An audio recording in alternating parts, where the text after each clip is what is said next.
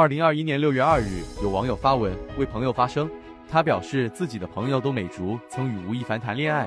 随后，疑似都美竹的男友石人龙在社交平台上发文爆料，都美竹是在和自己谈恋爱的同时与吴亦凡谈恋爱。都美竹因涉及到名誉出来发声否认，但对吴亦凡事件并无太多言论。然而，舆论还是不断发酵。都美竹遂参加专访并爆料多个内容。其中一项怒斥吴亦凡以签约艺人选 MV 女主角等为借口，诱骗年轻女性发生关系。这一事件也引起了警方的关注。七月三十一日，经警方调查，吴某凡，男，三十岁，加拿大籍，因涉嫌强奸罪已被朝阳公安分局依法刑事拘留。紧接着，吴亦凡在中国各主流网络平台上的账号被封禁，同时其作品皆被下架。原本以为又是一次情感纠纷事件。不料却涉及法律层面，当事人甚至进去了。那么吴亦凡被刑事拘留意味着什么？他会判多久？是否可能无罪释放？在说到吴亦凡所涉及的法律问题前，要先说一说什么是刑事拘留，它又意味着什么？刑事拘留及刑事诉讼上中的拘留，是公安机关人民检察院对直接受理的案件，在侦查过程中遇到法定的紧急情况时，对现行犯或重大嫌疑分子所采取的临时剥夺其人身自由的强制方法。紧急情况根据刑事诉讼法第八十二条与第一百六十八条规定来。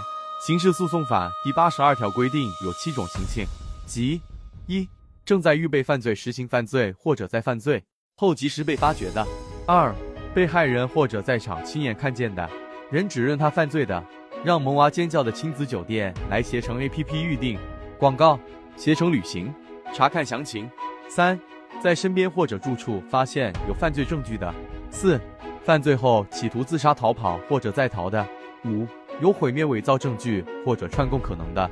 六，不讲真实姓名、住址、身份不明的。七，有流窜作案、多次作案结伙、作案重大嫌疑的。而从七月二十二日北京朝阳警方发布有关调查一情况通报来看，吴亦凡确实与都美竹发生了关系。只不过是否涉嫌违法还在调查中。单从刑事拘留一条来看，他已经属于重大嫌疑分子。至于是否无罪，会判多久，都要看他究竟涉及触犯了哪条法律。如果吴亦凡确实存在与幼女发生关系诱奸等行为，便构成强奸罪。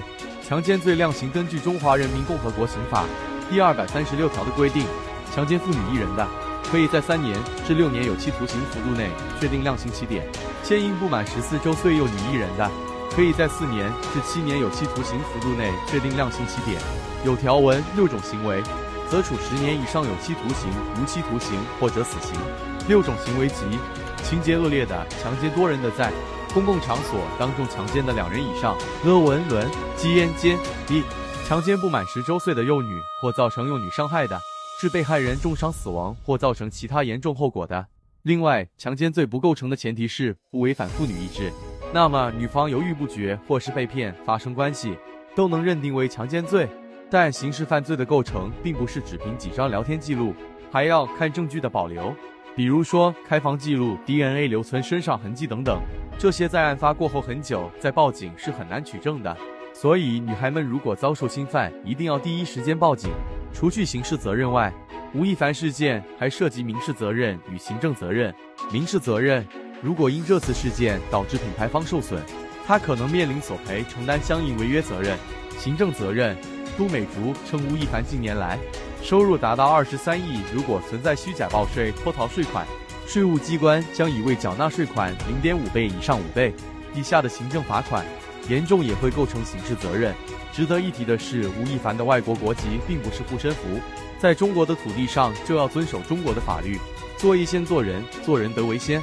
这句话到什么时候都不过时。法律面前没有顶流，人气越高，越要检点自律；越当红，越要遵纪守法。如果构成违法犯罪，警方将严格依法处理。